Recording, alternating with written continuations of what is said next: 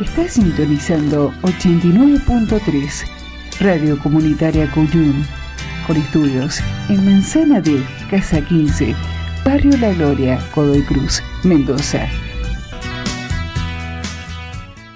Desde Latinocracia, elogio de la grieta, desde FM Cuyum 89.3, desde el barrio La Gloria del Godoy Cruz Profundo, desde Mendoza para el mundo, va esta sexta carta a los argentinos que sufren. Y ven cómo se van entre sus manos, entre las manos de nuestro pueblo, todos los servicios que ofrecía el PAMI, que prácticamente está privatizado. Y también, claro, los deméritos en torno al crecimiento mm, virtuoso que estaba planteado para los sueldos de nuestros jubilados porque no solo se quitaron los dos aumentos anuales que recibían, sino que también se les han ido destruyendo los ingresos como al resto de los argentinos, producto de la inflación por un lado y del pago de los servicios por otro. ¿eh? Los discapacitados sin subsidios y mm, ese submensaje dentro de la mentira total de las eh, últimas aperturas de sesiones ordinarias del Congreso de la Nación por parte del presidente Mauricio Malcri, que dijo que con acuerdo del Fondo Monetario hemos decidido aumentar las asignaciones universales por hijo, dando a entender de manera cabal, gravísima, que está gobernando el Fondo Monetario Internacional. El contexto es el de la falta de libertad de expresión, porque claro, está vivita y coleando la libertad de empresa que permite que el 95% de los medios masivos de comunicación más importantes del país estén en dos o tres manos que reciben la dádiva gubernativa en forma de pauta y deciden entonces que prácticamente no se vea la realidad en sus medios. Mm, pero por debajo uno advierte que son cientos de miles los argentinos que cada día sufren más, que cada día están esperando la vuelta de un Estado que conformamos todos y que se retira, la vuelta de mm, gobernantes que miren a su población, que miren a los electores y devuelvan medianamente algo de todo lo que prometieron. Ese listado enorme que alguna vez contravino el último debate anterior a las elecciones que encumbraron a Malcri y que uno advierte, lamentablemente, eran patrañas, eran mentiras, eran, bueno, en definitiva, cuentas de colores como aquellas que trajeron los españoles para repartir entre los nativos mientras diezmaban, mientras robaban, mientras destrozaban absolutamente todo. El parangón es más que necesario. Te lo digo porque vos me importás. Te lo digo porque la patria es el otro. Bueno, voy a decir lo que dicen todos los cantantes. Mirá que estoy mal de la garganta. No te creo. sí, estoy mal. Pero no importa, va a salir bien.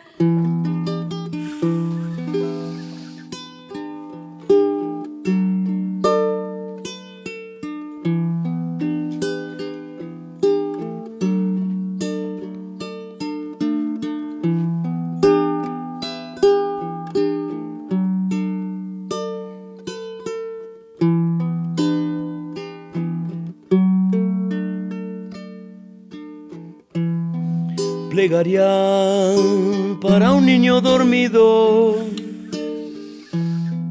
Quizás tenga flores en su ombligo y además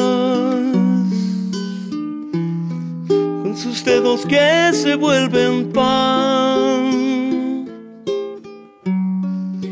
barcos de papel sin alta mar.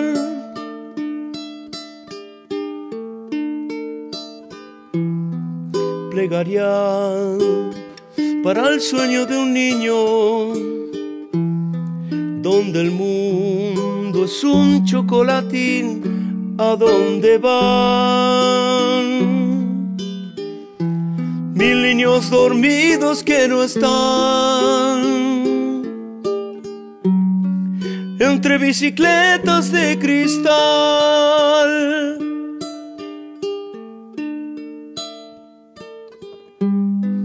Se el niño dormido. Quizás se sienta gorrión esta vez, jugueteando inquieto en los jardines de un lugar que jamás despierto encontrará.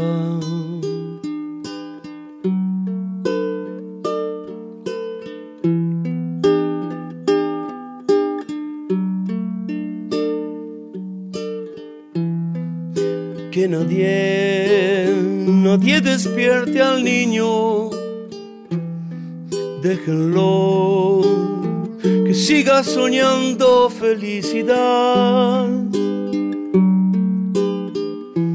Destruyendo trapos de lustrar, alejándose de todo el mal.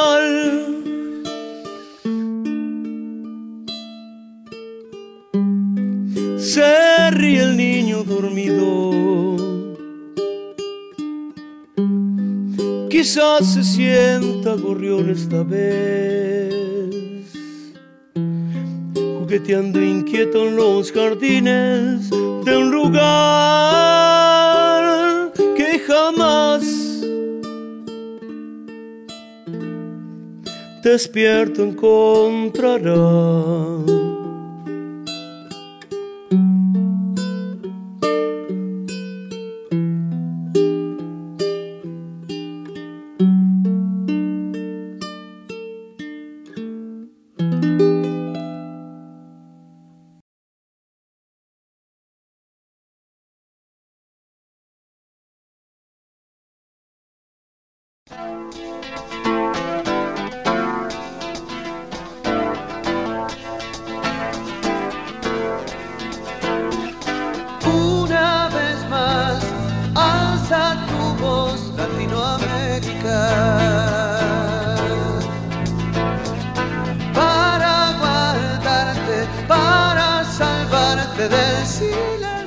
Comienza Latinocracia, elogio de la grieta.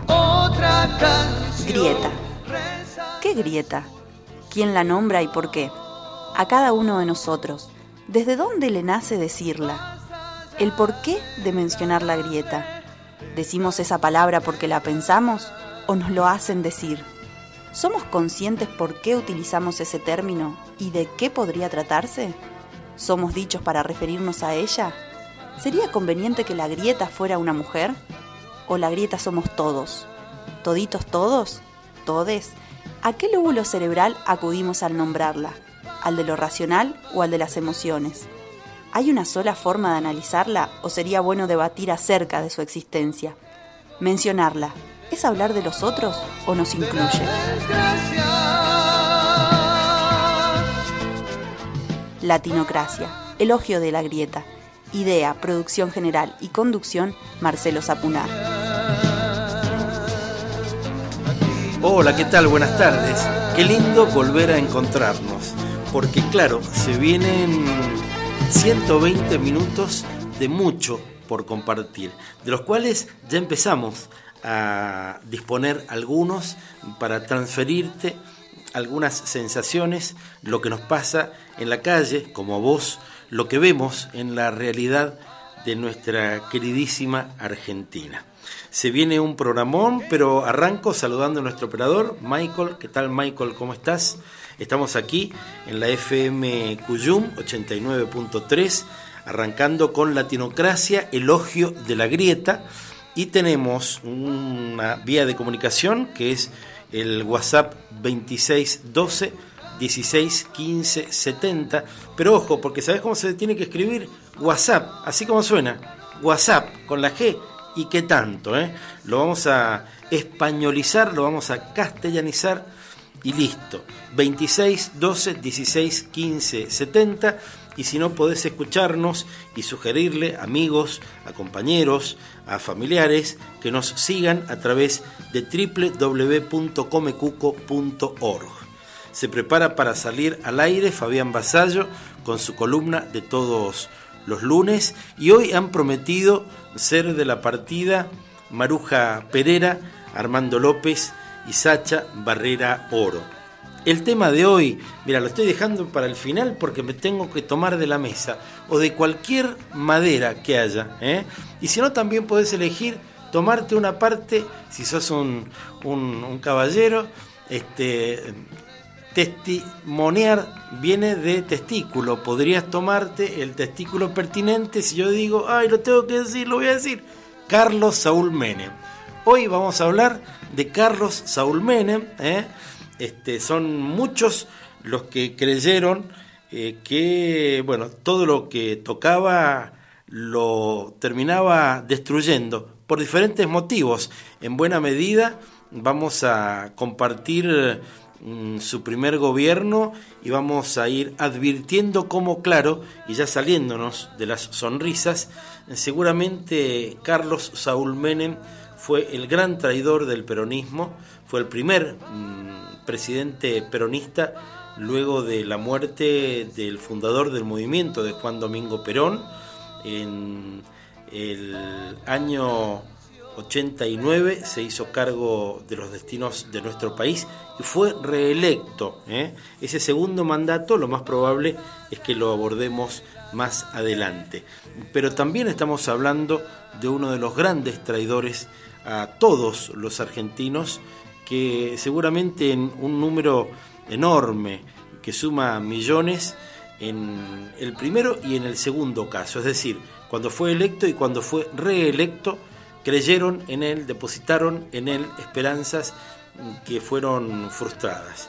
Y ojo que no te lo digo porque estemos viviéndolo ahora y lo tengamos tan fresco, pero sin ningún lugar a dudas, cuando uno hace un cotejo en la historia, advierte que ese gobierno y el segundo, los dos gobiernos de Carlos Saúl Menem, no fueron tan malos como este, no fueron tan malos como este. Y eso que fueron de los más malos de la historia, de los que llevaron adelante, por ejemplo, las privatizaciones y empezaron a desarmar de manera considerable todo aquello que todavía quedaba en pie luego de la última dictadura militar nos vamos a meter en el programa musicalmente, ¿eh? porque claro, hay que empezar a ubicar esas palabras en fila y a mm, ver qué es lo que nos va a deparar cada uno de los archivos mm, que vienen desde atrás de la historia y el intercambio, la idea, la charla permanente con nuestros invitados, aquí en Latinocracia Elogio de la Grieta. Música.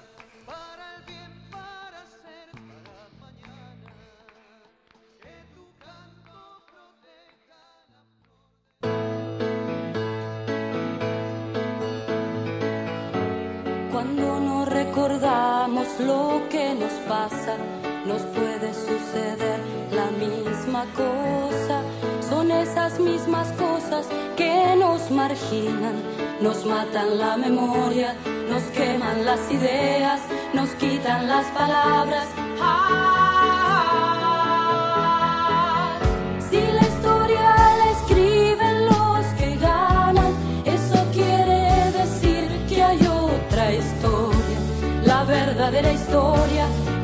oír, que oiga. Nos queman las palabras, nos silencian y la voz de la gente se oirá siempre. Inútil es matar, la muerte prueba que la vida existe. Cuando no recordamos lo que nos pasa, nos puede suceder la misma cosa, esas mismas cosas que nos marginan, nos matan la memoria, nos queman las ideas, nos quitan las palabras. Ah, si la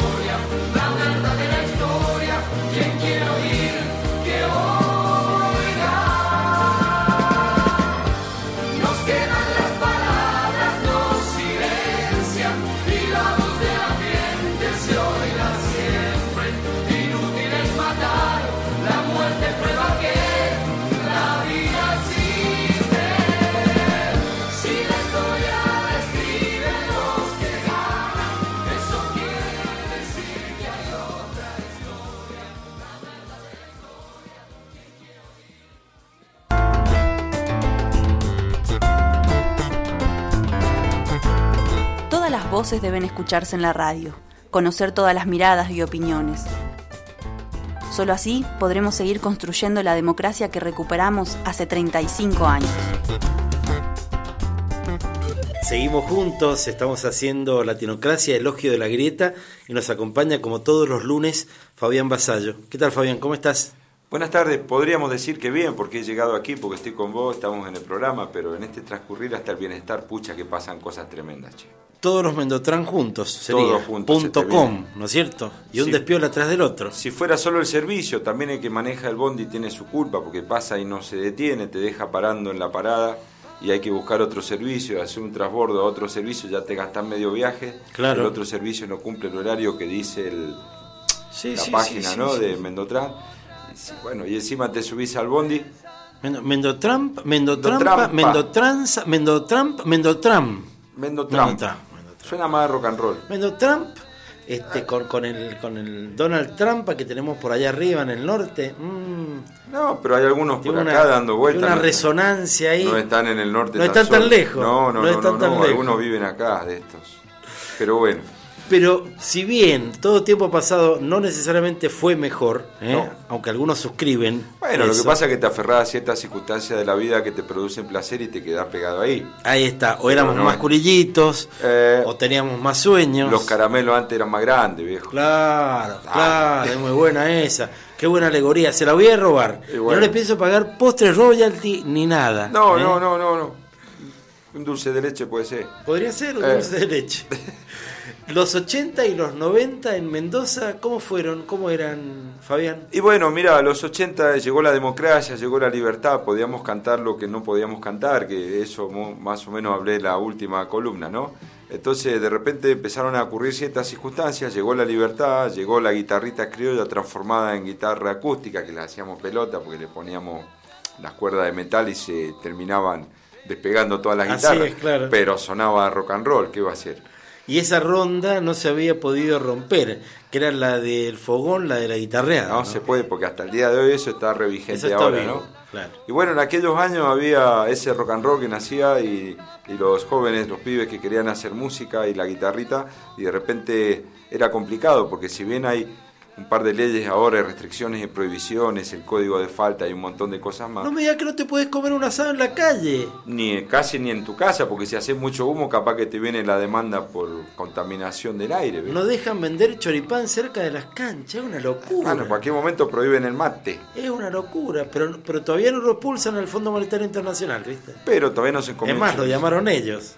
Le están pidiendo consejos. Así es. Claro. Así es. Y bueno, resultó ser que en aquellos años de la plaza se pasó a armar algunas bandas de rock and roll, Ajá. ¿no?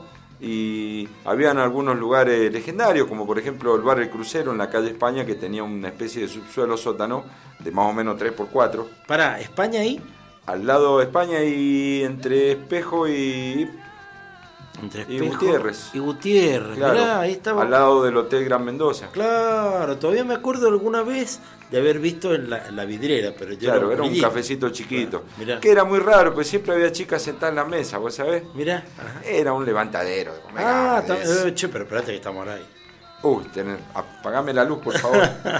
y bueno, la historia es que se conseguían esos lugares para tocar. Claro. Este, y también había algunos lugares que había que descubrir y encontrar para poder ensayar, porque también los vecinos no les gustaba mucho, mucho ruido del rock and roll. Veníamos de toda esa censura y ese prejuicio. El, Así que, el batifondo, el barullo de los mechudos de acá al lado. exactamente. dirían y los lo- de enfrente. Claro, dirían los que vivían al lado o enfrente de esa sala de ensayo que me contabas fuera del aire, que existía ahí cerquita del cementerio de Godoy Cruz. Claro, frente, en la que sería la margen este del canal Cacique, hay una casita que da, paredón, paredón, una casita que da ahí al, al canal Cacique y que tenía un sótano, un subsuelo y que increíblemente abajo en ese subsuelo había un tonel de vino gigante. No era muy grande el- la salita, pero bueno, ahí se ensayaba, entonces ahí no se molestaba a nadie. Claro, y además la madera chupaba todo. Y nos daban ganas de chuparnos el vino, pero nunca nos animamos a sacarle la tapita al, al, al- al- al barril. Claro. Yo tuve la oportunidad de entrar un par de veces. Pero bueno, de ahí, gracias a esa sala de ensayo, salió depósito ilegal, salieron los transeúntes, un poco empezaron ahí los la familia Mingals. Todo esto que vos escuchás y no tenés idea qué es, tenés que separarlo y son los nombres de diferentes grupos de Claro, rock de la época, que en ese caso habría que aplicar eh, un, pedacito al menos de una de las canciones fundacionales de nuestro folclore, sacarles picha a la bordaleza, Ah. deben haber tenido más, más ganas que no sé qué. de hacer rock and roll. Claro, bueno, y también se mandaban, ¿no? ¿Qué otros grupos ensayaban ahí? Y ahí ensayaba la familia Mingal. Bueno, los enérgicos vibradores alguna vez ensayaron ahí. Los bueno, enérgicos vibradores, mirá que no. Y La que- familia Mingals. La familia Mingals hicieron su debut en la inauguración del Aquapark. Mirá, claro. Cuando inauguraron el Aquapark, bueno, eh, un tal Toledano, que no recuerdo su primer nombre, pero un, tal Toledano grandote, que era un poco uno de los, de ¿cómo es que se llama? Eh, este de Karadagian y esta onda, de Titanes en el Ring. Ah, sí, Titanes en el ring. Claro, él era uno de los personajes también, hacía uno de los personajes. Mirá Después cuando, no, cuando no. ya había, cuando ya había dejado de ser titán en el ring, se vendía el espectáculo de todas maneras. Claro. Bueno, este tipo le gustaba el rock and roll en esa onda y organizó el festival de inauguración del Aquapark. Ajá, mirá. Así que ahí fue el toque a la siesta. Todo un dato. Todo con un poquita dato. gente, la familia más que nada, obviamente. Y así que bueno, ahí empezó como toda esa movida de lo que fue el depósito ilegal de la enfrente de la ladera este del, del canal Cacique frente al cementerio de Godoy Cruz. Cuando todos éramos más buenos, cuando todos todavía no, no nos enganchábamos con ciertos excesos de hoy, y para qué seguir puntualizando por allí. Te agradecemos muchísimo que nos acompañes todos los lunes, Fabián. Por favor, este, bueno, es un rinconcito para contar algunas cosas. Dale, claro, Y bueno. así es. Y hay que mantenerlo y compartirlo. Y vamos ¿eh? a tratar de ganarnos más espacio. Hasta el lunes que viene. Así que nos despedimos con el pregón de pizzería del colesterol, Dele, como corresponde. Mándese. Ha llegado el panadero, viene cantando su pregón. Ha llegado el pan relleno, caserito y con sabor. Si quiere un pancito relleno y no lo puede comprar, pucha, es culpa del presidente que nos ha tocado soportar.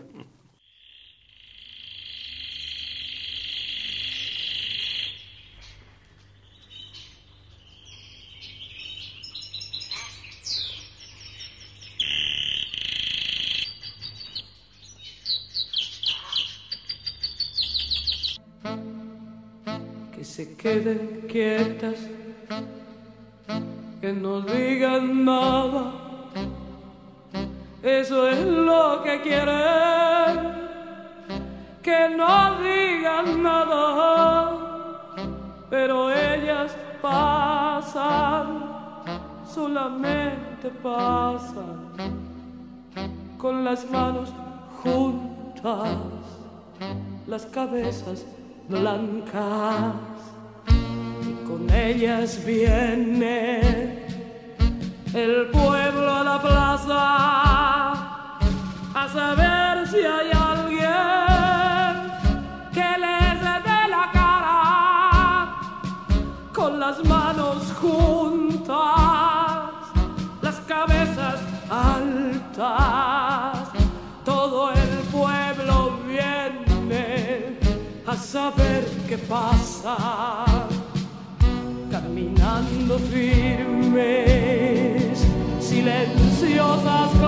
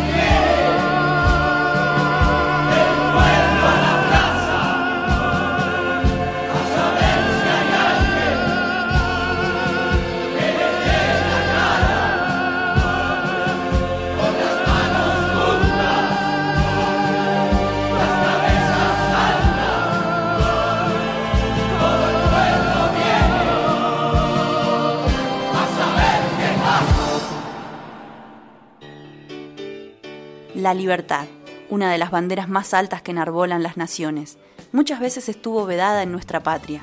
Desde hace 35 años, la libertad es uno de los tesoros de nuestro sistema. Para la libertad, sangro lucho per vivo. Para la libertad. Seguimos juntos, hacemos Latinocracia, elogio de la grieta, aquí por FM Cuyum 89.3. Estamos hablando de Carlos Saúl Menem a lo largo de todo este programa. Vos sabés la mecánica, abordamos todos los gobiernos de los últimos 100 años de la Argentina, arrancando en lo que fue esa cúspide del sistema electoral de nuestro país, la ley Sáenz Peña, que permitió el voto universal y secreto y entonces se encumbró el gobierno de mm, Irigoyen y a posteriori, este, arrancado su segundo gobierno, luego de la etapa de Alvear, sucede el primer golpe de Estado que da la oligarquía en nuestro país, porque evidentemente no podía frenar los gobiernos populares. Lo mismo después ocurrió con el peronismo y tanto más, hasta e inclusive el de 1976. Y nos acompaña Maruja Pereira, que fue dirigente sindical de ATE y de la CTA, que es una compañera, que es una amiga y es una militante de siempre. ¿Cómo te va Maruja? ¿Cómo estás? Muy bien, Marcelo, ¿cómo estás? Gracias por decirme que sí cada vez que te invito. Está bien, ¿no? Mirá que me voy a usar, ¿eh? Mirá que No, me voy a vos, usar. o sea, y te voy a seguir invitando. Estoy jubilada. bueno, listo. Bárbaro, me encantó. Y alguna vez, hace poquito, nos dimos el, lujazo de, una charla muy bonita con cámaras por las calles de la ciudad. Así ¿no? es. Este, y, bueno, y puntualmente eh, para arrancar la charla, si te parece, contame qué, qué sentiste cuando yo te llamé eh, y te invité para hablar de este tema, de Carlos Saúl Menem, su primer gobierno que arranca en 1989. Y sentí mm, un poco de, de estupor, porque digo, es como, eh, nada tiene que ver con la realidad, ¿no? Pero es como volver a una, una etapa muy triste también en la Argentina. Eh, muy triste para los trabajadores, muy triste para la gente humilde, muy triste para la clase media. Eh, o sea, mm, tiene, tiene mucho que ver o es bastante fue bastante parecido a lo que nos está sucediendo ahora, ¿no? Se modificaron muchas leyes, estatizaciones de las empresas, eh, perdón, privatizaciones de las empresas estatales. Bueno, hubieron, hubieron muchas cosas que, que realmente Menem nos desilusionó. fue una cosa fue su discurso, muy populista, y otra cosa es lo que llevó a cabo inmediatamente después que asumió, ¿no? Lo vamos a escuchar o vamos a, ir a uno de esos audios de época, porque seguramente de allí se van a desprender otras cosas más. A partir de este momento, transmite LRA 1, Radio Nacional Buenos Aires, República Argentina, LS 82, Televisión Canal 7, ATC, Argentina Televisora Color, juntamente con todas las emisoras que integran el servicio oficial de radiodifusión del país ha de dirigir un mensaje al pueblo argentino el señor presidente de la Nación, doctor Carlos Saúl Menem.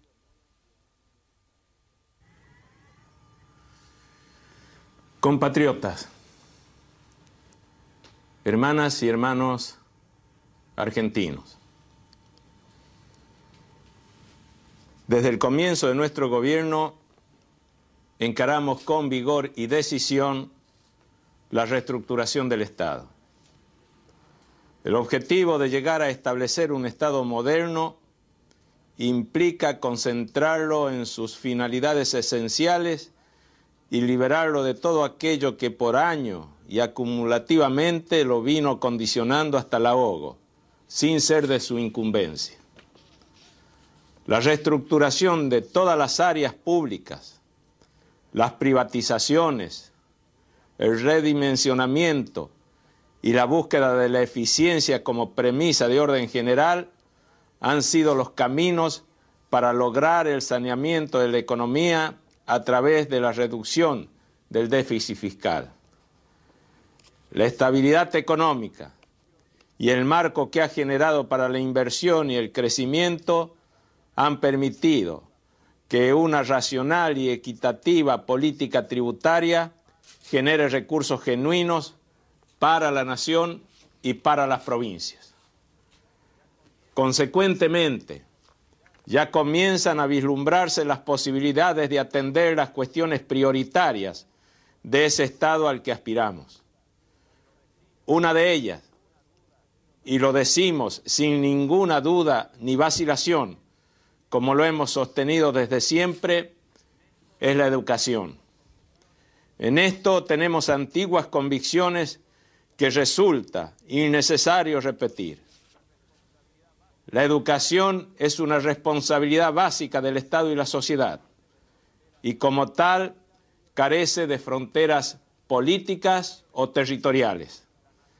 En medio de la crisis, la nación y las provincias han venido trabajando con un criterio federal como nunca existió antes. La participación en conjunto ha permitido políticas transformadoras y nunca se cayó en el desánimo ni en el pesimismo. Sabemos todo que sólo así se contribuye a superar la situación. Con ese mismo espíritu y en consenso se posibilitó el marco legal para la transferencia de los servicios educativos nacionales a las provincias y a la municipalidad de la ciudad de Buenos Aires. Este proceso que se está cumpliendo en el transcurso de todo este año constituye una profunda transformación estructural de la educación argentina. La descentralización hacia el objetivo final de establecer un auténtico y vertebrado sistema federal es un propósito unánime para lograr la mayor calidad educativa. Hoy entramos en una profundización de esa política, a través de la cual todos los servicios educativos pasan a las distintas jurisdicciones, excepto el nivel terciario y el universitario que permanecen en el orden nacional. Como parte de las garantías que siempre hemos anunciado respecto a los derechos y situaciones de los docentes en el marco del proceso de transferencia, anuncio que estamos enviando al Congreso Nacional un proyecto de ley de titularización de docentes para todos los niveles y modalidades en los cargos iniciales. También se continúa activamente con los concursos de directivos de acuerdo a lo que indica el estatuto del docente. Claro, fíjate mm, lo que, lo que viene desde atrás en la historia y uno se acuerda de ese hombre que mm, prácticamente no se bajaba del caballo, este, con unas patillas enormes, eh, semejando, claro, semejando a, a Facundo, ¿no? Este, y mm, ¿qué iba a imaginar uno que venía ese hombre a traicionar al peronismo y al pueblo argentino en general, ¿no? Ah, sí, sí, así es. Sí, realmente.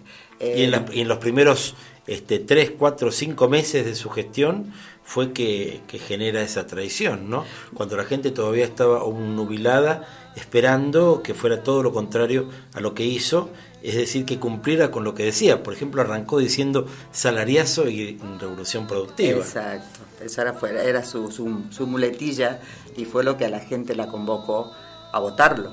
Eh, sí, no, pero él inmediatamente asumido el gobierno cambió todo y, como siempre, eh, puso su mirada en el norte, eh, aceptó las, la, las cláusulas del, consenso de Washington y a partir de ahí empezó a aplicar las, las medidas que siempre toma el Fondo Monetario Internacional. ¿no? Incluso el canciller habló de relaciones carnales. Exacto. Y todavía nos acordamos de eso, ¿no? Mm. Tiene una, una, sonoridad que llega hasta los días actuales y, y, mete miedo todavía eso hoy, ¿no? Porque, bueno, me parece que buena parte de los sectores nacionalistas que lo apoyaron abominan de todo lo que tiene que ver con cercenar nuestra soberanía, ¿no? Así es. Eh, yo creo que Menem tenía todo planificado, ya tenía todo charlado, lo que pasa que el peronismo es una, un movimiento tan amplio que utilizar su, su base para poder ganar eh, una persona que tiene un discurso populista no le es difícil. Yo creo que ahora las cosas han cambiado bastante, pero en ese momento había una gran necesidad, no te olvides que Alfonsín nos dejaba una deuda externa bastante grande eh, y, y, un riesgo país bastante grande, entonces, bastante alto. Y bueno, entonces él con su discurso este, fue... Mira, yo, yo lo encuentro muy parecido al discurso de campaña de Macri. Uh -huh. Esto de, de, bueno, en función de, la, de las cosas que pasaron en el gobierno anterior, de las cosas que se lograron en el gobierno anterior, él las iba a profundizar y, y todas esas cosas. Bueno, Menem hizo exactamente lo mismo. Y fue una gran desilusión porque fue sistemático cada vez en, en su plan de cambio, de, dio vuelta a todo el plan y, y, nos dejó mirando para arriba sin, sin, saber qué hacer, ¿no? Claro, y además este, recordemos que formó parte de esa suerte de golpe institucional en que hizo que mm, Raúl Alfonsín se fuera seis meses antes de la presidencia Exacto, y el pacto de Olivo y tanto más. Estamos charlando con Maruja Pereira aquí en Latinocracia, Elogio de la Grieta, que musicalmente te propone seguir de este modo.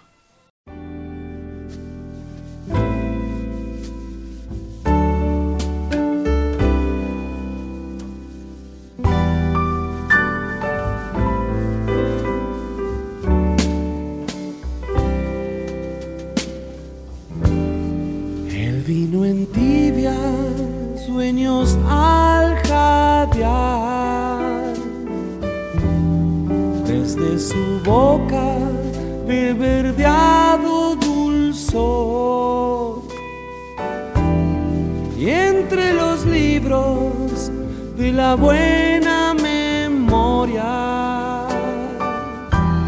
Se queda oyendo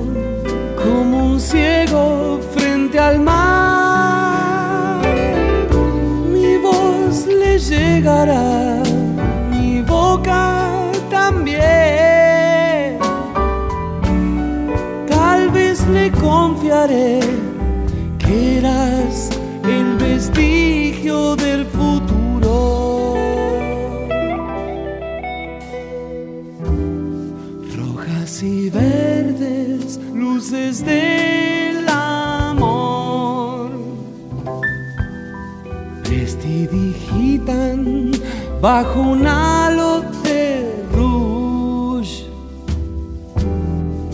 Qué sombra extraña te ocultó de mi guiño. Que nunca oíste la hojarasca crepitar. Pues yo te escribiré, yo te haré llorar. besará toda la ternura de tu acuario.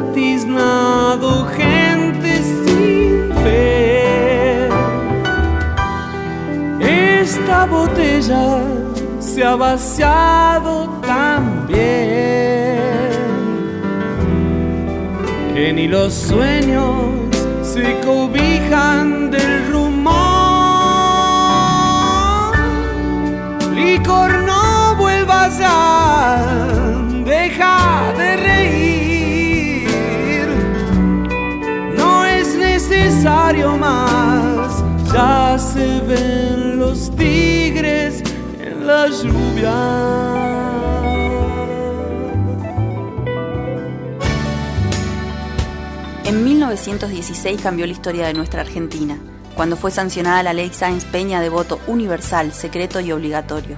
Y ya nada sería igual.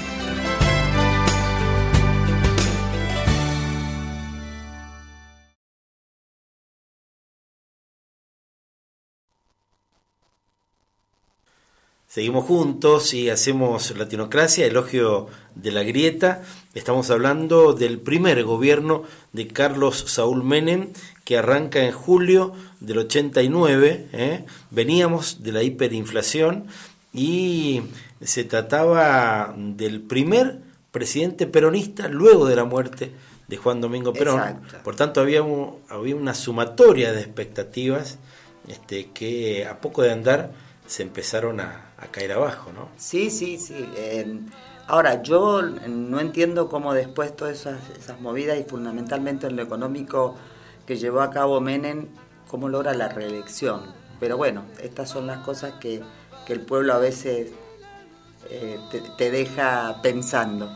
Pero bueno. ¿Se equivocan los pueblos? ¿No se equivocan? Es un debate casi, casi como que... Yo creo que no se equivocan los pueblos. Yo creo que hay un mal manejo de la política y manejan muy bien el discurso los políticos.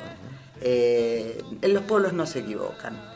Mm, lamentablemente a veces pecamos de mucha inocencia, mucha credibilidad y bueno, eh, lamentablemente no siempre se da todo eso. Y fue un fenómeno bastante singular el que ocurrió con la segunda presidencia, porque te acordás que después nadie lo había votado, que había mucha culpa respecto de votar para mantener el plan este X con el que te estabas comprando un electrodoméstico o habías viajado a Miami o, no sé qué, ¿no? Exacto. Todo un dato ese. Eh, sí, él, tuvo esas cosas también, ¿no? Eh, la gente logró algunas pequeñas, pero no te olvides que a mí lo que más me, me preocupó fue que dividió al movimiento obrero. Eh, en el segundo mandato, después de haberle hecho tantos paros a Alfonsín, la CGT no se preocupó en hacerle paros hasta creo que el año 1998, ahí fue el primer paro que le hicieron. Epa, dos años antes del final. Sí, claro.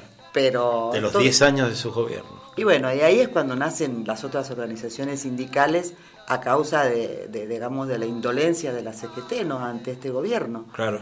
El MTA, por ejemplo. El MTA, la CTA, em, y después el MTA que, nació con camioneros, creo. Claro. La CTA con Víctor de Genaro. Eh, y bueno, también es allí es donde se divide el peronismo y logran una alianza armándose el Frente Grande, no sé si te acordás. Claro, bueno, ahí también con Chacho Álvarez a la cabeza, y arranca también el, grupo Calafate en el sur, donde Cristina y Néstor empiezan a, eh, observar críticamente, ¿no? Incluso toman algunas decisiones en forma disidente del bloque mayoritario del que formaban parte en el Congreso de la Nación, ¿no? Sí, pero convengamos que en la gran mayoría del país Néstor y Cristina, por suerte, en ese momento eran bastante desconocidos. claro. Vivían en una zona de tan pocos habitantes que la gente, si no es Buenos Aires y sus alrededores, parece que los políticos no, no existen. No existen. este, y por suerte después llegaron estos chicos, ¿no? Después de otro gobierno. Claro, claro. Y vamos de nuevo a visitar la historia. Precisamente hoy, 24 de marzo de 1996, se cumplen 20 años de la ruptura del orden constitucional a través de un golpe de Estado que llevó a la República Argentina a situaciones dramáticas.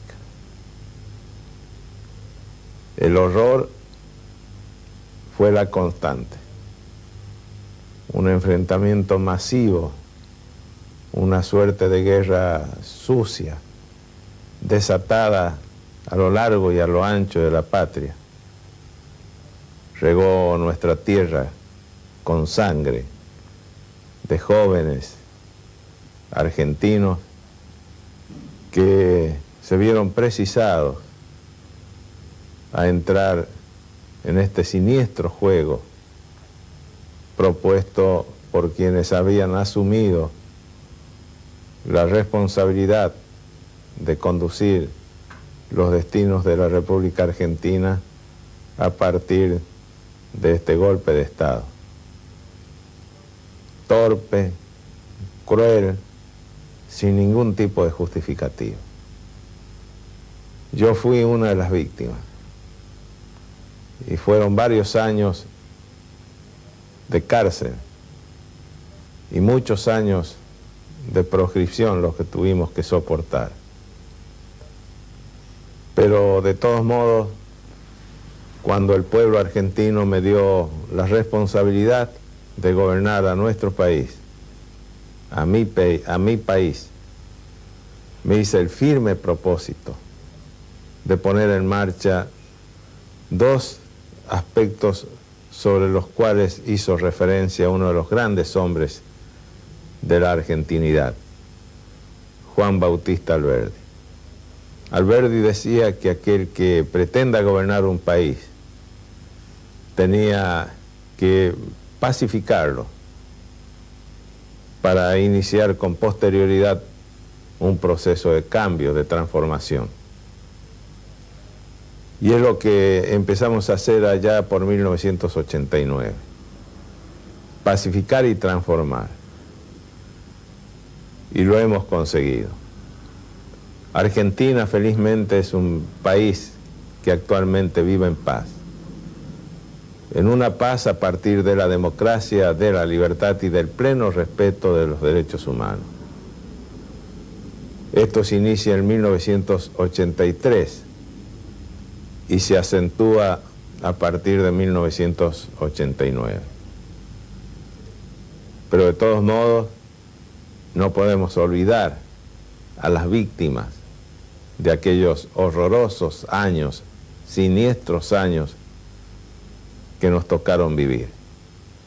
En este día que deberíamos, tendríamos que recordarlo como el día del horror, el día de la muerte, el día de la intolerancia, el día de la violación permanente de todas las eh, normas, de todo el derecho vigente, el día de la violación de la Constitución Nacional.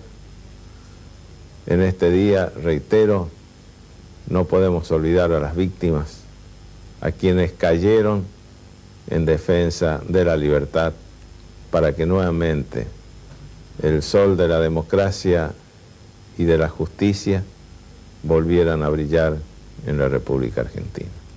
Para ellos, se trataba por ahí de continuar con la nación todo aquello que, representa comenzó el presidente de la nación. a trabajarse desde la fusiladora, ¿no?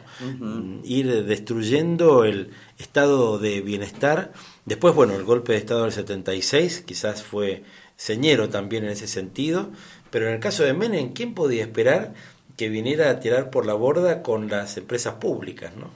Exacto, yo creo que quien cargó bueno, eh, vos sabés muy bien, Marcelo, que yo no soy ni radical ni soy peronista, eh, pero por eso tengo que también, de alguna manera, destacar que Alfonsín cargó con toda la mochila de que, traíamos del golpe militar y que era el miedo de la gente de volver a lo mismo.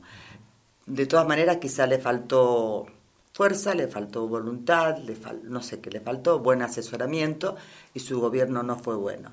Entonces cayó este señor del norte con, todo su aspecto de, Facundo Quiroga y todas sus, promesas, y la gente confió en un, un, hombre del interior podía ser bueno como gobernante. Bueno, pero resulta que, que este señor eh, apenas asumido, como decíamos recién, cambió todo el plan y... Claro, y fue por otro lado. fue por otro lado. Por otro camino. Exacto. ¿Y, cuánto hayas de, encuentro entre mm, lo que ocurrió? Porque por otra parte, este, enseguida vienen los historiadores y vamos a abordar con, mayor detalle eh, lo que fue el gobierno. Y uno dice que bueno que, por ejemplo, le redujera prácticamente a, a lo mínimo necesario el presupuesto a las Fuerzas Armadas, Menem, ¿no? Quizá una de las cosas que hay que agradecerle, porque también alcanzó a tener algunos planteos militares que todavía venían de la época de la dictadura y que sufrió el propio Alfonsín, ¿no? Sí, eh, bueno, dato. que fue el levantamiento de Seineldin. Claro. Eh, pero bueno, él yo creo que la, arregló cuando este, promulgó las, o sea, ayudó a que se promulgaran las leyes de punto final. Eh, o sea, por un lado les sacaba y por otro lado los beneficiaba a, modo de no, no terminar de, digamos, distanciarse de las fuerzas militares. Eh, bueno, por suerte después todo eso se modificó. Bueno, y ahora te tengo que hacer una pregunta que no tengo ganas de hacerte, pero estoy obligado a hacerte, este, porque también para eso fue craneado nuestro programa. ¿Cómo estás viendo la Argentina hoy? Eh, estábamos hablando de un gobierno terrible como fue el de Menem, pero yo te puedo asegurar que a la edad que tengo, habiendo pasado muchos gobiernos democráticos y gobiernos de facto, este para mí es el peor gobierno que hemos tenido en la Argentina. Tengo 69 años, Marcelo, y por lo tanto podés darte cuenta que han pasado varios gobiernos por mi vida. Pero como este, no, no, no estaba en el imaginario de nadie un gobierno como este. Este es un gobierno para colmo, ni siquiera son políticos, son empresarios que han tomado al país como una empresa y la manejan como una empresa. Em, un gobierno que no piensa en la gente, no, no le interesa el pueblo, no sabe cómo vive el pueblo. No es solamente que no le interese, sino que yo creo que no, no, saben, no tienen idea de lo que el pueblo está pasando. Eh, ellos van llevando a cabo su, su proyecto, si es que lo tenían, porque yo no sé, a veces me parece que improvisan. Bueno, pero en los timbeos, en los timbreos, en los timbeos, en los timbreos, ¿no se encontrarán con, la, con los seres humanos de carne y hueso, con el resto de los argentinos? Pero ¿No han recorrido el país varias veces? para llegar a donde llegaron? No, Marcelo, vos que mira, a ver. ¿No será indolencia cada y cinismo? como vos siempre digo, timbreo, como vos decís, están preparados para los spots eh, publicitarios y nada más. Sí, incluso han aparecido en más de una ocasión las caras repetidas de actores eh, que forman parte en más de una de esas intervenciones truchas. Sí, yo no quiero imaginar cuánto, tiempo le han dedicado a, caminar el pueblo. Qué vergüenza. O sea, eh, yo que he sido militante también, partido político y, y, del gremio, que sé lo que es caminar las calles, golpear puertas. Claro. Eh, esta gente no, para nada. Todo ha sido preparado, Marcelo. Ahora yo me doy cuenta que todo es preparado. Toda una puesta en escena. Todo, exactamente. Todo, todo, todo. Y sabes que eh, llevo adelante un ejercicio diario mm, con mucha gente a la que le pregunto, fundamentalmente a quienes lo votaron, este, decime, ¿qué es lo que ves de bueno en este gobierno? Y no me pueden responder ni una cosa. Ah, que absolutamente ni nada. una cosa. Nada. Tremendo. Nada. Eh, lo, lo peor que ya se puede ver es un tuit del presidente mostrando a dos hombres diciendo que, bueno, hablando de la pesada herencia, que a mí me parece que ya hasta los niños se ríen de, de esa muletilla que tienen, pero hablando de, que el gobierno lo que vino es arreglar el desastre. Sí, yo creo que sí, en el gobierno anterior hubo un tal desastre que nos pudimos comprar un autito, que nos pudimos comprar un, un televisor nuevo, yo cambié el lavarropa, ¿viste? Eh, o sea, era un gobierno malo, en realidad no sé dónde fue la plata, pero yo vivía muchísimo mejor y cobraba mucho mejor. Claro, claro, así es. Maruja, gracias por acompañarnos. Eh, quiero solamente aclararte una cosa, cuando recién hablabas de la ley Sáenz Peña eh, y del voto y todo esto de lo que significa la democracia con el voto, no te olvides que las mujeres en el gobierno peronista, este pudimos votar después de que claro. las mujeres más de más de 60 años luchando por el voto femenino. Claro. Así que y sabés que vale vale la aclaración porque yo cometí decir en algún momento hablando de la ley Sáenz Peña voto universal. Ahora sí lo vamos a hablar con uno de los historiadores, pero empieza a ser universal con el voto femenino. Cuando empieza a votar la mujer. Antes era eh, secreto y obligatorio, pero no universal. Exacto. ¿no? Exacto. Y se paró nomás la Maruja y dijo, no, para, para, esto lo voy a decir ahora, como tiene que ser. ¿eh? Maruja Pereira, en nuestro programa, mm, ayudándonos a ver la historia argentina reciente. Musicalmente seguimos así.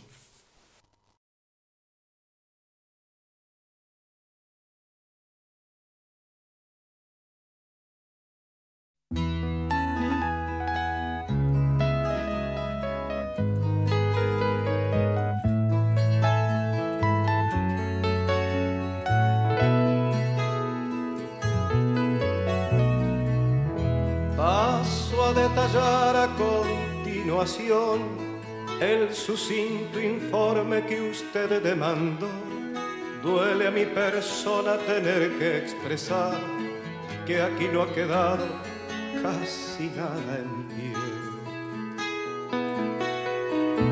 Mas no desespere, le quiero aclarar que aunque el daño es grave, bien pudiera ser que podamos salvar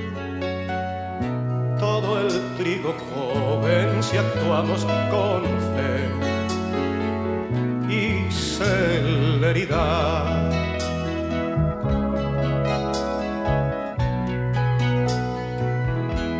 Parece ser que el temporal trajo también la calamidad de cierto tipo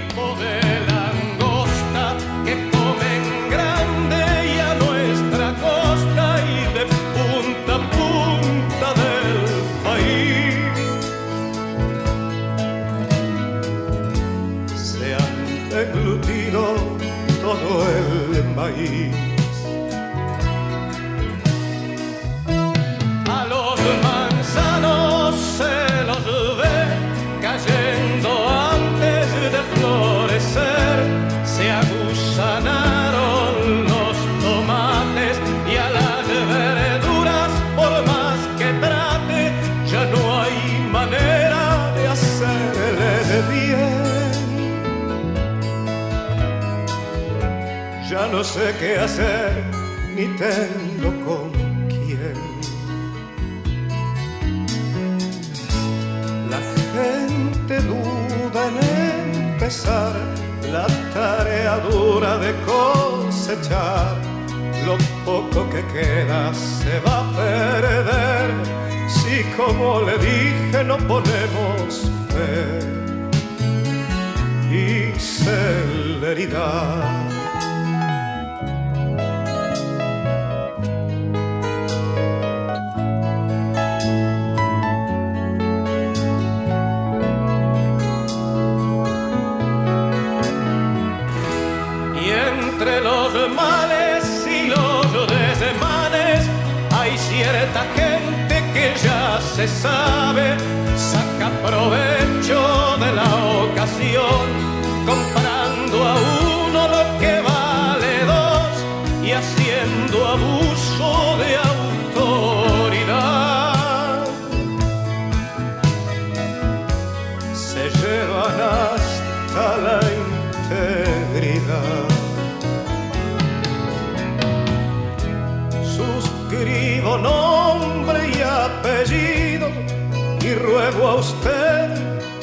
Partido para intentar una solución que bien podría ser la unión de los que aún estamos vivos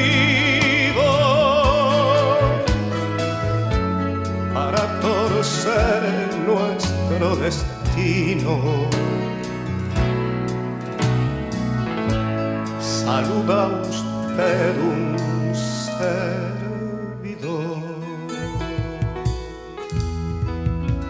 Ante el triunfo del radicalismo primero y del peronismo algunos años después, la oligarquía llevaría adelante los golpes de Estado para frenar el avance popular.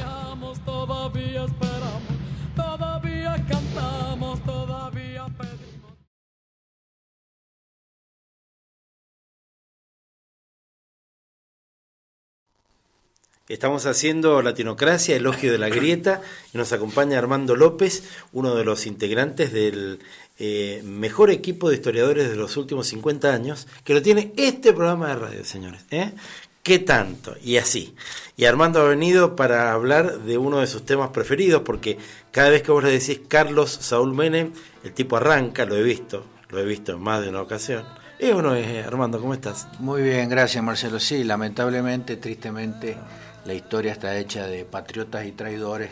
Así y es. El mencionado lo ponemos en esa bolsa. Sin, sin lugar a dudas. Es un traidor a su patria, a su patria grande latinoamericana, a su patria chica que es Argentina, a su partido y a su ideología. Seguro, sí, sí, sí. Sin duda. y al movimiento y, Todo, y a todo lo que porque encima el, el- el- el- gran chasco de los argentinos fue eh, que seguramente tenían todas las expectativas puestas en el primer presidente peronista de la historia, luego de la muerte de Perón, ¿no Sí. es cierto?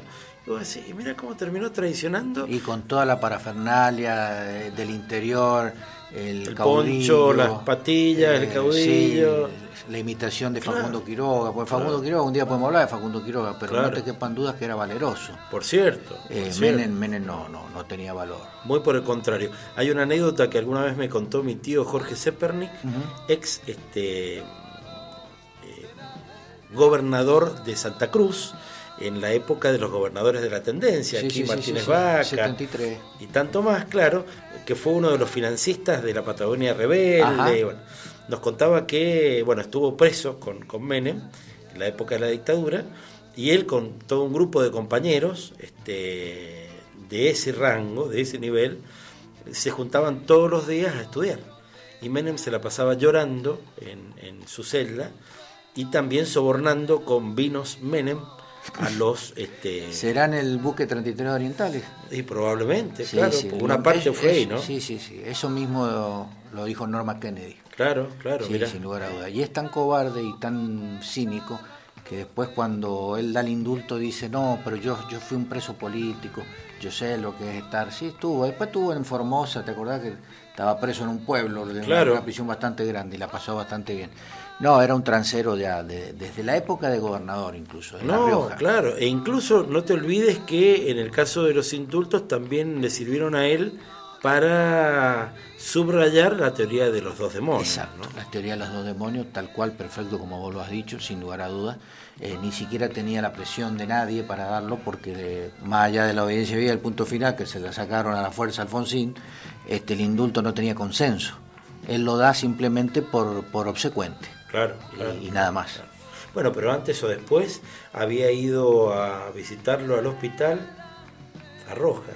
A Rojas, sí, sí. Tremendo. Tremendo. Pero nos daba vergüenza ajena a todo. Porque vos Sí, decís, pero no, no, para, para, no puede ser que esté pasando eso. Así como Federico Lupi cuando Néstor Kirchner empieza a bajar los, los cuadros, se emocionó y dijo, para, para, para, para, para, voy a subir el volumen del televisor. Aquí te da ganas de apagarlo. Escuchémoslo, a ver, fíjate, mira. El presidente de la convención y algunos que estaban ahí dijeron que todo lo que estamos haciendo nosotros iba a ser revisado si es que ellos llegan al gobierno. Por supuesto que no van a llegar nunca más, pero que iba a ser revisado. Y sobre esto ya tenemos experiencia. Es que a algunos les surge nuevamente el gorila que llevan adentro. Le quiero dar una respuesta a quien gobernó el país no durante seis años, sino menos porque se fue antes. Ahora resulta,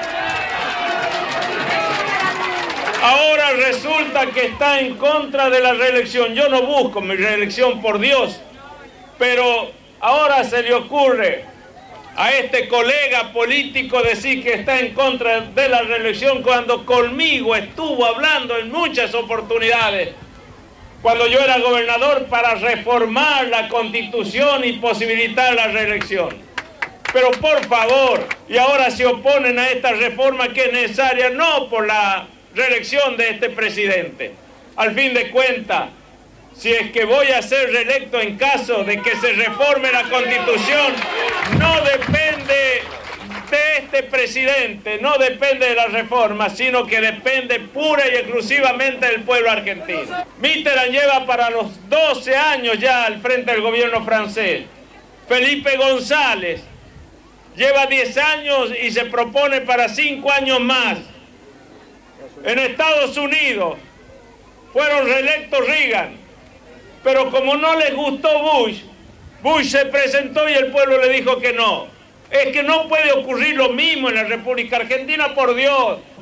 Esto es producto del miedo, es producto del temor que le tienen a la democracia. Por un momento el presidente tomó el rol de editor periodístico y apuntó sus dardos contra un diario de la capital federal. Esta mañana, pese a que hemos obtenido grandes logros, por ejemplo, y lo digo con todo respeto, después de haber perdido la guerra de las Malvinas, negociando con nuestros adversarios de aquellas épocas, han tenido que venir al pie a la República Argentina a negociar un convenio de pesca, cosa que no ocurría desde las invasiones inglesas. Esto tendría que haberse puesto en primera tapa como titular. Y sin embargo, ese diario no se le ocurre mejor título, título de catástrofe, que antes de fin de año vamos a echar 15.000 ferroviarios. Mentira. Aquí no se echa a nadie. Eso es mentira para tranquilizar a la gente.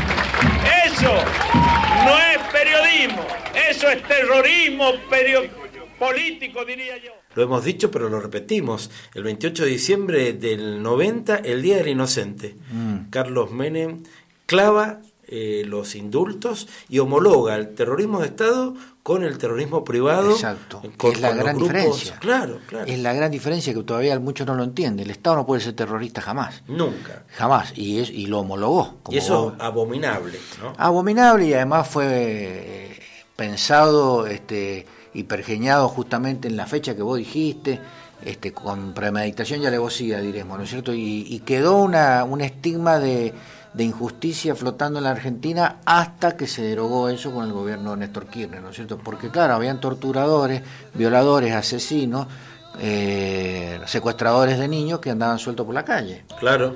Fue tremendo eso, sobre todo para una generación, ¿no? Sí, y además fue como el- el- la frutilla de la torta del- de la sumatoria de méritos, luego de aquel gran triunfo del sistema democrático que fue el juicio de las juntas. Exacto. Pero bueno, leyes de obediencia de vida, punto Sí. final. Y el indulto Sí, fue como un, un golpazo. Decir que desde el punto de vista económico, Menem nos puso en el 1 a 1 y la moneda nuestra valía lo mismo que el dólar. Bueno, ¿De ese- qué te quejas, Armando? No, un peso, un peso, un dólar, un, un pancho y una cerveza, me acuerdo. Claro. Sí, bueno, es una falacia. Todos sabíamos que era un verso. Es una falacia, porque el peso de un país tiene que ver con, con la riqueza y la potencia del país en cuanto a lo que recauda en el fisco, a las exportaciones. Argentina, el peso argentino nunca podía valer un dólar, ¿no es cierto? Bueno, eso fue un engaña pichanga para no... eh, Decir otra cosa. no, Claro. para no, pues la parte económica, viste que es un poquito tediosa, este, pero en realidad la, la base del apoyo del peso al dólar fue con la venta de las grandes empresas estatales, la joya de la abuela, IPF, Agua Energía, Ferrocarril, Aerolíneas. O sea que nos costó carísimo. Y eso se terminó, en un momento se tenía que terminar y esa bomba le explotó de la arruga, ¿no es cierto? El uno a uno no se la gastaron después, ¿no es cierto? Pero por supuesto que había gente que pensaba eso y alguna gente se metió en crédito, como vos bien dijiste, o electrodoméstico, o se hizo un viajecito porque cobrabas en dólares, ¿no es cierto? Pero por supuesto que eso era una falacia y era una burbuja que explotó. Menos mal que de la Rúa busca otro ministro de Economía, diferente al del gobierno anterior. Claro. No, va y busca de nuevo a Caballo. Pero hay una línea de tiempo, Por favor. Acordate que Caballo, otro cipayo, es presidente del Banco Central en la dictadura. Año 82. 80. Y estatiza. Estatiza gran parte de la deuda privada. ¿No es cierto? Eso es importantísimo decirlo. Ahí Franco Macri, este que Franco, ha muerto hace poco, sí. se restregaba las manos. Y otros más. Y otros más, Varios muchos más, otros. varios más, ¿no es cierto? Claro. Acordate que la Argentina pasa con el último gobierno de Isabel a una deuda de 8.500, 8.000 millones de dólares, pagable con dos o tres cosechas, y termina es, con los militares que, que prácticamente con 45 mil millones de dólares. Exactamente. Y a partir de ahí se hace impagable. Y lo de Menem, bueno, es tener crédito para hacer el juego a los usureros del, del exterior, pedir y tener, sostener el peso eh, paridad 1 a 1 con, no con recursos genuinos, sino con la venta de lo- la joya de la abuela. Es como Eso si vos hicieron, vendés, Eso pasó en es como si vos vendés todos los muebles de tu casa, eh, todo, vas a tener plata. Pero después se te acaba la plata y te quedaste sin muebles. Perdiste como en la guerra. Claro. Y entras y te tenés que hacer un asado eh, con, con los parqués. Claro. Otro de los, de los- un- uno de los tantos mitos que sembró la oligarquía eh, para tratar de, de generar lo que han desarrollado en buena medida, ¿no? que es el antiperonismo. Escuchemos música y seguimos la charla.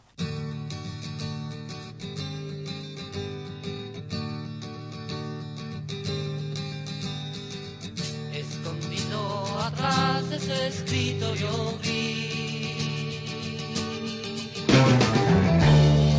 trabajo pequeño, correcto y gentil.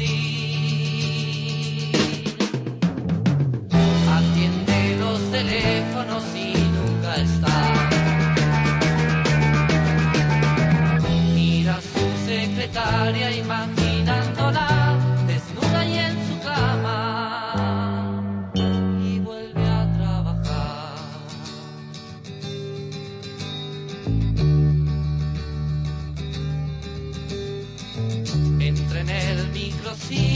toma ubicación.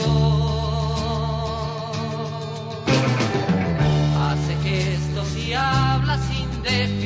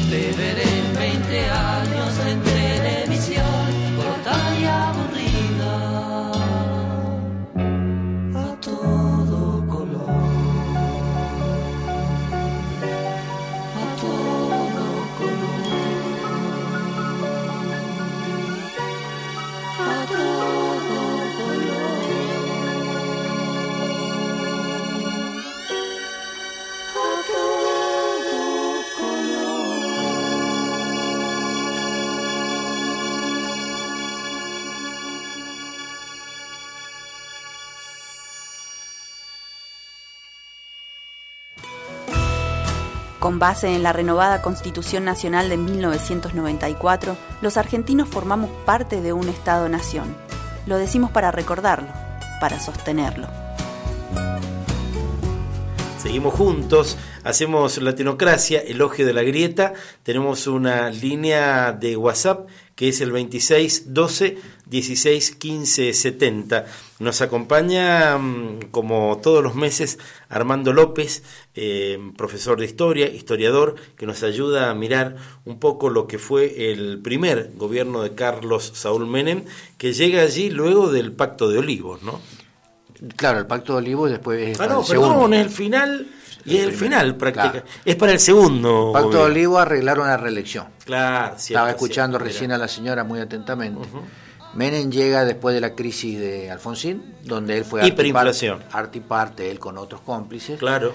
Eh, termina ese periodo y quiere la reelección. Y bueno, Alfonsín, para mí es una equivocación histórica, arregla este, el Pacto de Olivos, ¿no es Con cierto? la reforma del 94. Exacto, con la reforma del 94. Sí, Pero eso es muy claro. discutible, ¿no es cierto? Pero eso le da la reelección a Menem. Estaba escuchando a la señora y hablando con vos fuera de micrófono. Creo que los pueblos se equivocan. Ah, ¿vos, vos crees que Yo sí? creo que sí. Yo creo que sí. Y sí, porque la, la historia da muchos ejemplos. Y por ahí la, la señora precedente dijo, sí, por ahí algunas equivocaciones que puede tener. Claro, los pueblos se equivocan. Claro, habló de Menem- cierta inocencia. de cierta Pero sabes inocencia. que yo te desafío en una parte en la que siempre este tema me hace ruido, porque digo, trayendo a, a la actualidad y agradeciéndole eternamente a Daniel Scioli que le dijera todo lo que le dijo en el debate al crápula que está Sí, con sí, el mono con la gilet en la Casa Rosada, el, el Mauricio Malcri, que supimos ungir, dijo que iba a hacer este, una serie de cosas que después no hizo, que iba a mantener lo que estaba bien y que iba a cambiar lo que estaba mal. Parados en ese lugar, el pueblo no se equivoca, porque el pueblo votó eso pensando, con esa inocencia que decía Maruja, quizá que era verdad lo que iba a hacer, ¿no? Pero, Pero- bueno, ahí falta memoria histórica. Claro, no, es- eh, por eso es tan apasionante la historia. Eh, yo creo que Scioli pierde, vamos a Scioli Macri pierde por un pelito. Eh, hay uno- algunos responsables del PJ de algunas provincias argentinas, más una izquierda eh, ciega, porque acordate que pierde por un, por, un 1%, si no, no hubiera Claro, perdido. Para mí, y pico por ciento. y en el caso de Menem, yo creo que ya la gente, sobre todo la gente que se quedó sin trabajo en el primer gobierno, los de IPF, los de ferrocarriles, saca la cuenta que ferrocarriles quedaron 80.000 empleados afuera, son 80.000 familias. Yo creo que ellos ya sabían lo que iba a venir. Hay algunos sociólogos que dicen que hay un porcentaje de Menem, de los votos que vinieron por lo que dijo recién la señora muy bien, el tema de, de las cuotas, ¿no es cierto? Claro, De- claro. Electrodomésticos, yo. Otros también por la parte de la muerte del hijo. No sé hasta qué punto ni qué porcentaje, pero también eso jugará, ¿no es cierto? Están incluso ilusionándose con la muerte del padre Macri, algunos ahora. La condolencia, ¿no? Y, Sí. y el corazón que, que, Claro, busca un... puede ser una solidaridad por ahí eh, Con ese, con ese señor que además, permitime una interrupción Sí. porque viene a cuento, saludaba del siguiente modo. Desde el año 85 se, se paró pegadito a Alfonsín para empezar a ser visualizado y Alfonsín también le convenía para mostrar su aliado peronista, la o uno de ellos. ¿no? Claro. Y entonces decía, bueno, Carlos Saúl Menem, gobernador de La Rioja y futuro presidente de la Nación, desde el 85, Sí. saludaba así, ¿no? Bueno, es un personaje que si no fuese por el hambre y, y el desastre económico que dejó, yo creo que el quiebre económico grande en Argentina lo hace Menem, sería hasta gracioso, ¿no es cierto? ¿Te acordás de los faranduleros que eran? ¿no es Sí, claro. Pero Sabía también jugar a todos los deportes y a vaya a saber si sabía todo. No, pero lo dejaban jugar. Claro. Pero como recién hablamos también, yo creo que hizo más daño económicamente el menemismo que la dictadura. No y aunque digas. parezca una herejía No esto. Y sí, porque acordate que los militares no privatizaron, por ejemplo, IPF, que es básico, ¿no es cierto? Es una industria básica de la soberanía de cualquier país. Y Menem sí, Menem lo hizo, digamos. ¿No es cierto? Entonces, por supuesto no quiero comparar porque no se puede comparar una dictadura con un gobierno democrático nefasto como fue el de Menem, pero Nunca, gobierno claro. democrático al fin. Porque incluso, por malo que sea un gobierno democrático, Es siempre mejor. tenés este, salvaguardas. No, y es mejor que Claro, cualquier, claro, cualquier gobierno por dictatorial porque hay periodicidad, ¿no es cierto? Pero yo creo que los pueblos se equivocan, Marcelo, lo podemos discutir eh, muchas veces, y creo que mucha gente en el 95 se equivocó, y creo que también, como también dijo la señora precedente, con aquella muletilla, yo no lo voté, yo no lo voté, creo que se dieron cuenta al, al poco tiempo. Claro, claro. Al poco tiempo. Lo escuchamos, nos vamos más atrás en la historia, a ver. hemos podido consensuar este proceso de privatización que hoy da el puntapié inicial desde el punto de vista institucional, con la firma de la transferencia por vía de concesión a Ferro Expreso Pampeano de los primeros 5.200 kilómetros vía férrea. Es el 16% de los 37.000 kilómetros de rieles que tenemos en la República Argentina.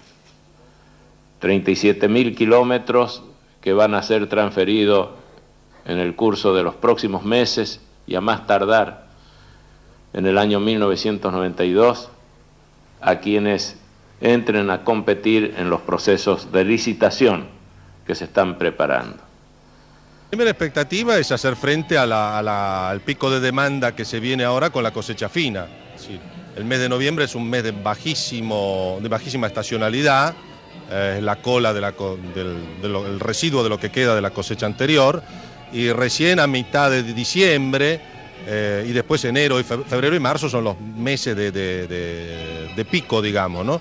Nos estamos preparando para hacer frente a eso. ¿Y cuántos puntos en común ves eh, entre el menemismo y el gobierno actual? ¿Cómo estás viendo la Mucho. Argentina? No, bueno, lo estoy viendo con preocupación. Eh, Macri es hijo de Menem. Es el hijo putativo de Menem, digamos, ¿no es cierto? Pero sin lugar a dudas, es el mismo plan económico. Hay cosas que no la puede hacer Macri porque no le, no le da el espacio, ¿no es cierto? Pero es el mismo plan económico.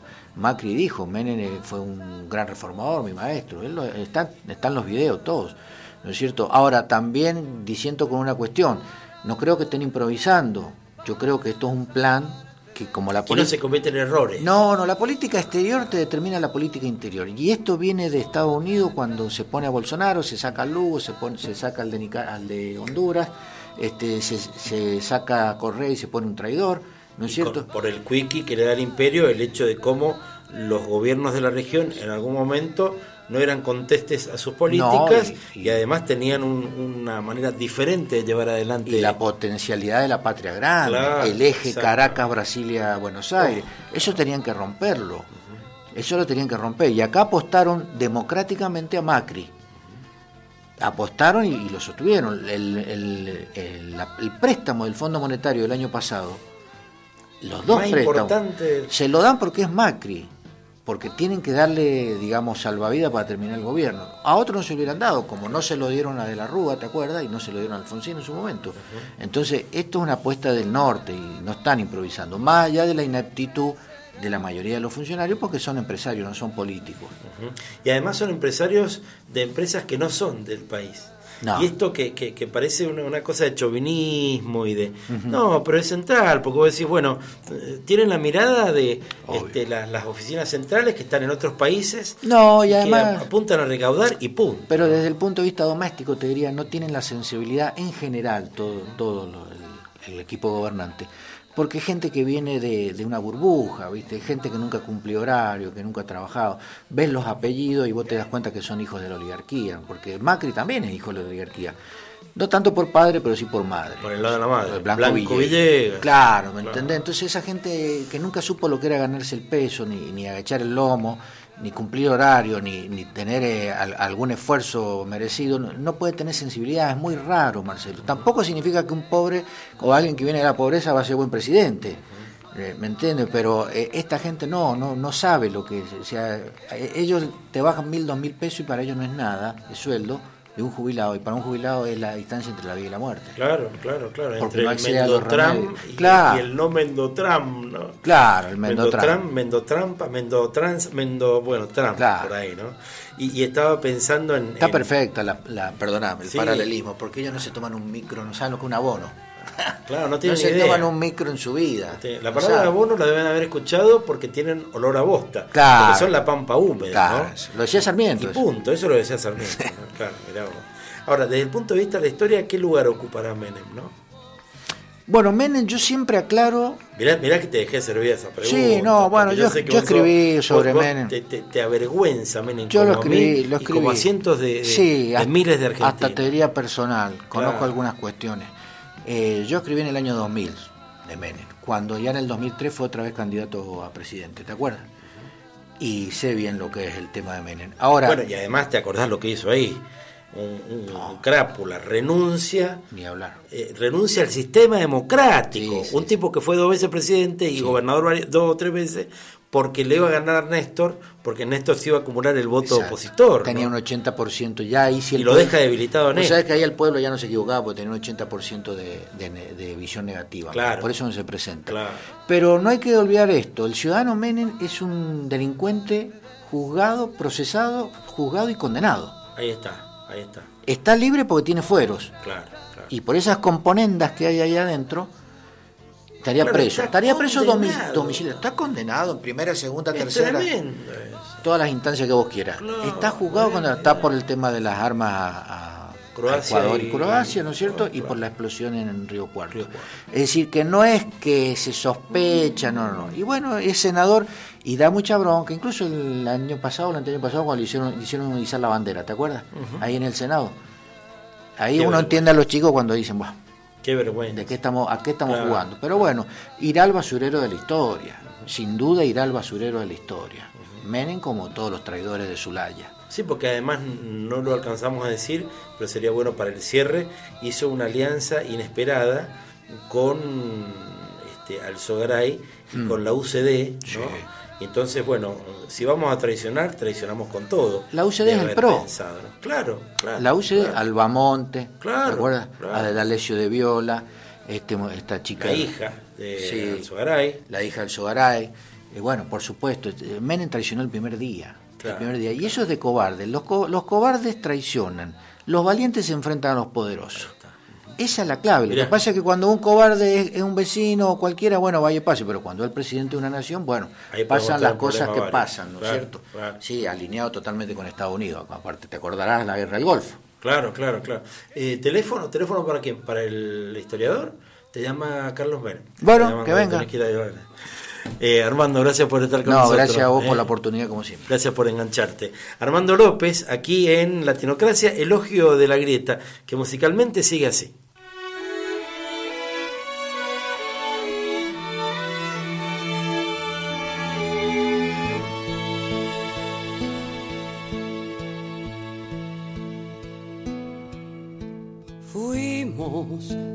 Caminantes del amor y la palabra libertad clavada en nuestro corazón alimentaba nuestras horas. Era una manera de vivir, una manera de creer, una manera de soñar que se podía con las sombras. No había como echarse atrás. No había como no sentir. No había como no esperar. Había como no intentar. No había como no seguir.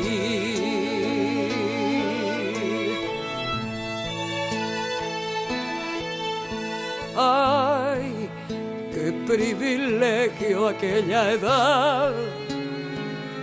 Qué maravilla en el que hacer, en la alegría, en el querer, como queríamos las cosas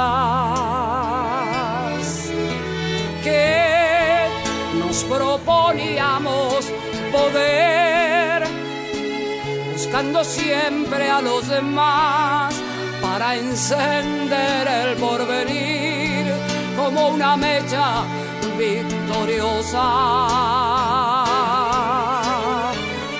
No había como echarse atrás.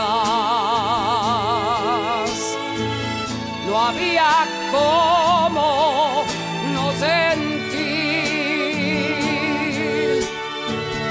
No había como no esperar. No había como no intentar. No había como no seguir.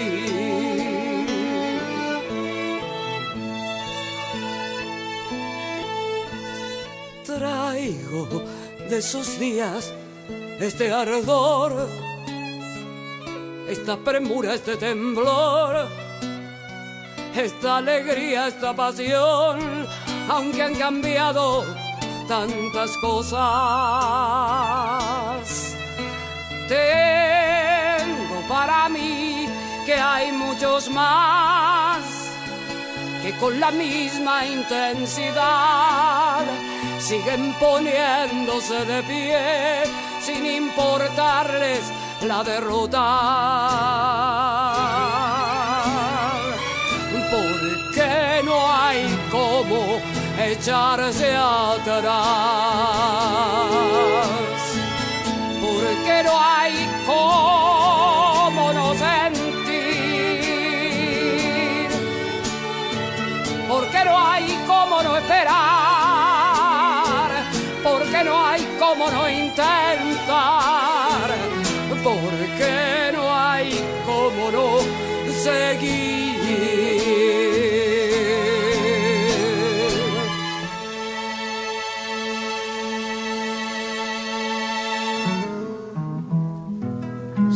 Siempre había oído mentar que ante la ley era yo igual a todo. Las leyes que surgen del legislativo, uno de los tres poderes de la República, son parte de ese acuerdo de convivencia democrática que todos debemos respetar. Y esto se llama igualdad, la perra que nos tiró. Estamos casi, casi que en el final de nuestro programa de hoy. Nos vamos a volver a encontrar en siete días. ¿eh? Vamos a despedirnos con música y en siete días, bueno, aquí otro momento de 120 minutos para mirar los últimos 100 años de la historia argentina en esto que hemos dado en llamar Latinocracia, elogio de la grieta.